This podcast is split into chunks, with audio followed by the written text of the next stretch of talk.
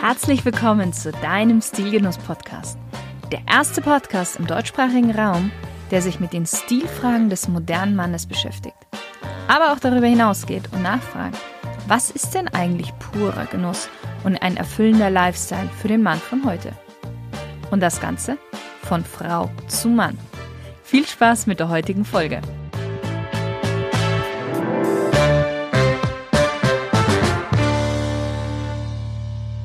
Hallo lieber Stilgenusshörer, ich möchte dir heute eine kleine Geschichte erzählen.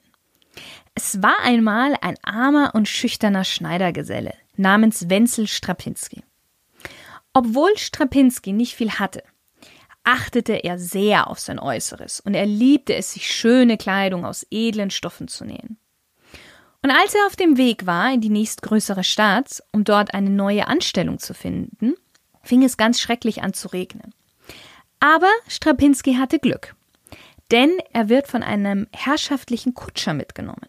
In der Stadt angekommen, wird er sofort sehr ehrenvoll von den dortigen Bürgern empfangen, weil die halten ihn einfach aufgrund seiner schicken, eleganten Kleidung und natürlich der Reise mit der luxuriösen Kutsche für einen polnischen Grafen. Und so fängt die Geschichte an, ihren Lauf zu nehmen. In der Gastwirtschaft bekommt ihr sofort das schönste Zimmer. Er wird eingeladen von anderen Adligen und lernt auf diese Weise die schöne Tochter des Amtrats kennen. Und die beiden verlieben sich ineinander. Wie es bei jeder guten Geschichte sein muss, gibt es natürlich auch einen kleinen Tiefpunkt. Natürlich kommt unter großen Tohuwabohu es heraus, dass er nur ein Schneidergeselle ist, aber zum Schluss heiraten die zwei. Ja, und wenn sie nicht gestorben sind, dann leben sie noch heute. Wenzel Strapinski ist der Protagonist in einer Novelle des Schweizer Dichters Gottfried Keller. 1874 brachte er genau dieses Werk raus unter dem Namen Kleider machen Leute. Und was damals galt, gilt tatsächlich auch immer noch heute. Aber warum ist das so? Warum machen Kleider Leute? Zuerst einmal muss man sagen, dass unsere Erwartungen unsere Wahrnehmung stark beeinflussen. Ich gebe dir ein Beispiel. Eine Studie hat ergeben, dass ein Kind mit dem Namen Maximilian mit größerer Wahrscheinlichkeit besser bewertet wird in der Schule als ein Kind namens Kevin. Warum? Maximilian wird eher sozial höheren Schichten zugeordnet. Es ist auch ein Name, den viele Könige früher trugen. Kevin hingegen ist ein A neuerer Name, B eher etwas negativer besetzt. Man stellt sich einen Jungen vor, der viele Streiche spielt. Bestes Beispiel der Film Kevin allein zu Hause. Ein süßer Fratz, der aber trotzdem ganz schön viel Unsinn treibt. Man erwartet automatisch, dass Maximilian etwas ruhiger und aufmerksamer ist und nimmt das dann auch tatsächlich so wahr. Wenn unsere Sinne etwas Neues aufnehmen, dann verknüpft unser Gehirn das mit der Erfahrung, die wir dabei hatten und legt es erstmal in eine Schublade ab. Und wir haben ganz, ganz viele Schubladen in unserem Kopf. Kommen wir dann in eine ähnliche Situation, ruft unser Gehirn genau diese Schublade wieder ab und wir assoziieren diese Situation mit der vergangenen. Sprich, wir erwarten wieder diese Erfahrung wie beim letzten Mal und haben dann auch in unserer Wahrnehmung schon einen gewissen Filter auf. Noch ein Beispiel zur besseren Verständnis. Du bist mal in eine unangenehme Situation gekommen mit einem kahlrasierten Jugendlichen, der Springerstiefel und eine Bomberjacke getragen hat. Und dann wirst du das nächste Mal jemanden mit kurzen Haaren, Springerstiefel, eventuell auch Bomberjacke, erstmal mit, ja, schon relativ großen Abstand begegnen. Oder jemand in einer schwarzen Bikerjacke. Der bekommt, dank der Stilikone James Dean, sofort eine gewisse Coolness und Unverwundbarkeit zugeschrieben. Frauen finden ihn sofort automatisch irgendwie sexy, obwohl sie ihn ja gar nicht kennen. Äußerlichkeiten beinhalten immer Informationen, die unser Gegenüber aufnimmt und verarbeitet und uns dann dementsprechend in eine Schublade packt. Ob wir das wollen oder nicht, ob er das will oder nicht. Und jetzt wird spannend. Mit unserer Kleidung können wir aktiv auf unser Äußeres Einfluss nehmen, weil wir sie selbst auswählen können. Das heißt, Kleidung ist wie Storytelling. Mach dir darüber Gedanken, welche Geschichte deine Kleidung über dich erzählt. Denn entweder du erzählst selbst die Geschichte, die über dich erzählt werden soll, durch die bewusste Auswahl von der passenden Kleidung, oder andere erfinden eine Geschichte über dich anhand der Kleidung, die du trägst. Und wenn die einmal diese Geschichte von dir haben, dann ist diese Geschichte in ihren Schubläden abgespeichert. Und ein Umdenken wird erst dann möglich, wenn uns die Person näher kennenlernt und bereit ist, wieder die Schublade aufzumachen. Das ist aber sehr schwierig. Schuld ist dann nämlich der Primacy-Effekt. Der Primacy-Effekt beim ersten Eindruck. Denn aufgrund des Primacy-Effekts können anfangs gefällte Urteile von uns nur ganz schwer revidiert werden. Wenn wir jemanden das erste Mal kennenlernen oder das erste Mal begegnen, dann haben wir sofort eine erhöhte Aufmerksamkeit. Wir checken den Gegenüber ab innerhalb von kürzester Zeit und fällen unser Urteil. Sprich, ob wir ihn mögen oder ob wir ihn nicht mögen. Und der Primacy-Effekt ist dann dafür verantwortlich, dass wir dieses gefällte Urteil als Basis für die Interpretation weiterer Ereignisse verwenden.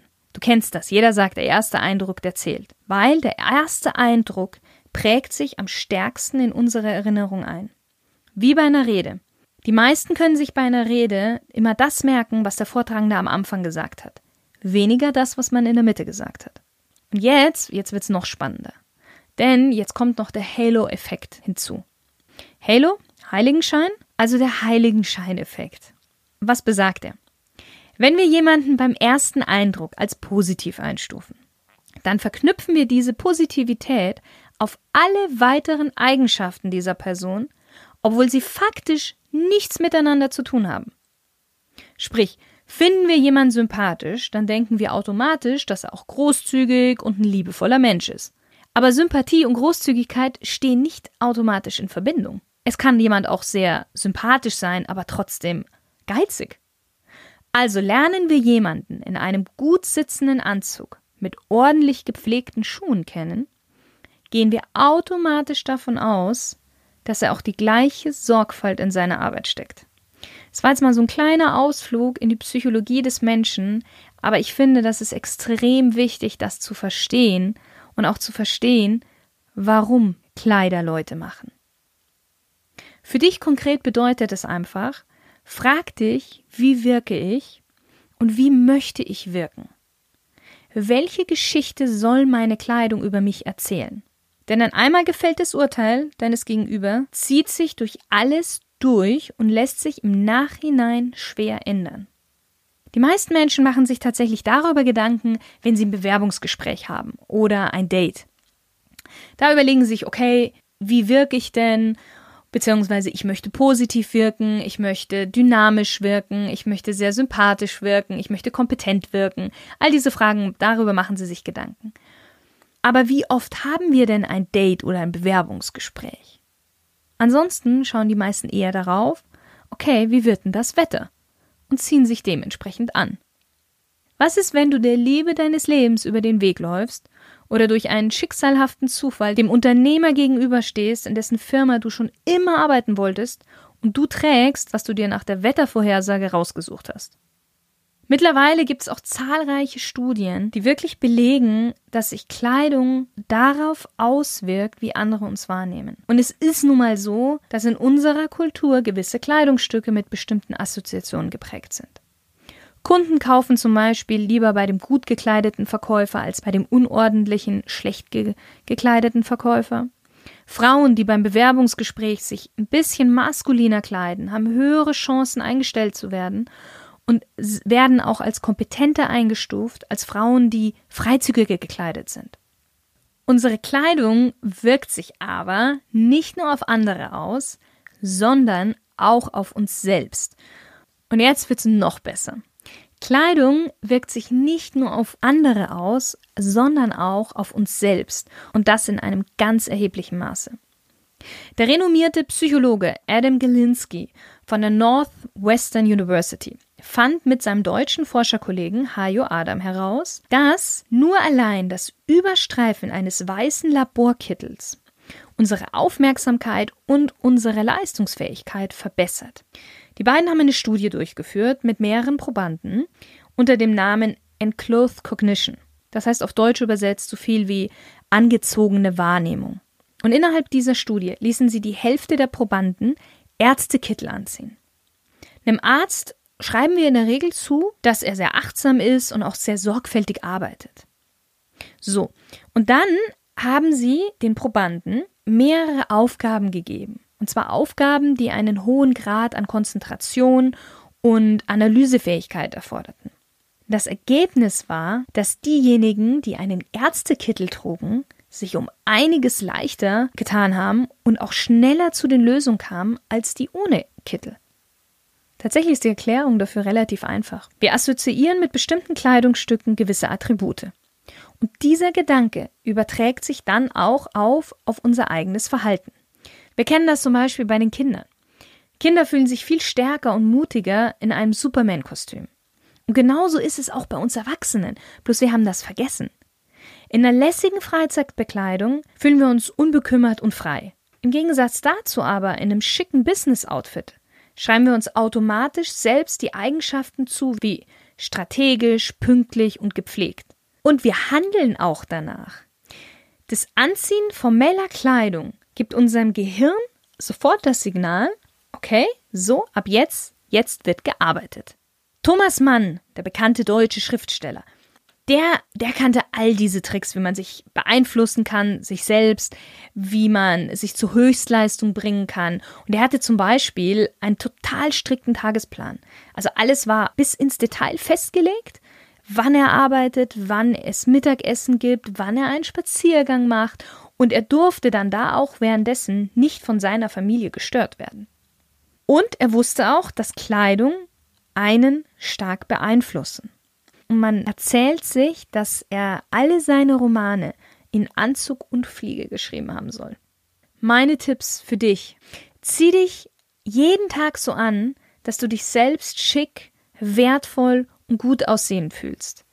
Denn das beeinflusst einfach dein Selbstbewusstsein, deine Leistungsfähigkeit, deine Ausstrahlung und auch die eigene Wahrnehmung deiner Kompetenz, sprich dein gesamtes Selbstbild. Und es ist ja auch kein Geheimnis, so wie du dich selbst siehst, werden dich auch andere sehen bzw. einschätzen. Siehst du dich als erfolgreich, werden dich auch andere erfolgreich sehen.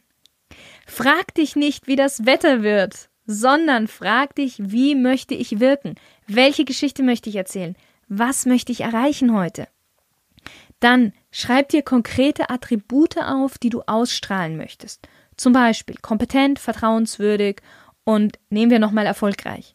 Und dann geh mal deinen Kleiderschrank durch und schau, welche Kleidungsstücke vermitteln denn diese Attribute. Nimm dir da auch gerne eine Hilfe beiseite, ein Freund, eine Freundin oder auch eine neutrale Person. Such dir ein Vorbild, der genau das ausstrahlt, was du ausstrahlen möchtest. Und dann schau, was trägt denn derjenige. Ich hoffe, ich konnte dich etwas dazu inspirieren, deiner Bekleidung mehr Beachtung zu schenken dir mehr Gedanken darüber zu machen, was du trägst. Denn ich sage immer, du bist nicht irgendwer, also trag auch nicht irgendwas. Ich wünsche dir einen wundervollen Tag oder Abend, wann auch immer du den Podcast dir angehört hast. Und wir hören uns nächste Woche mit einer neuen Folge.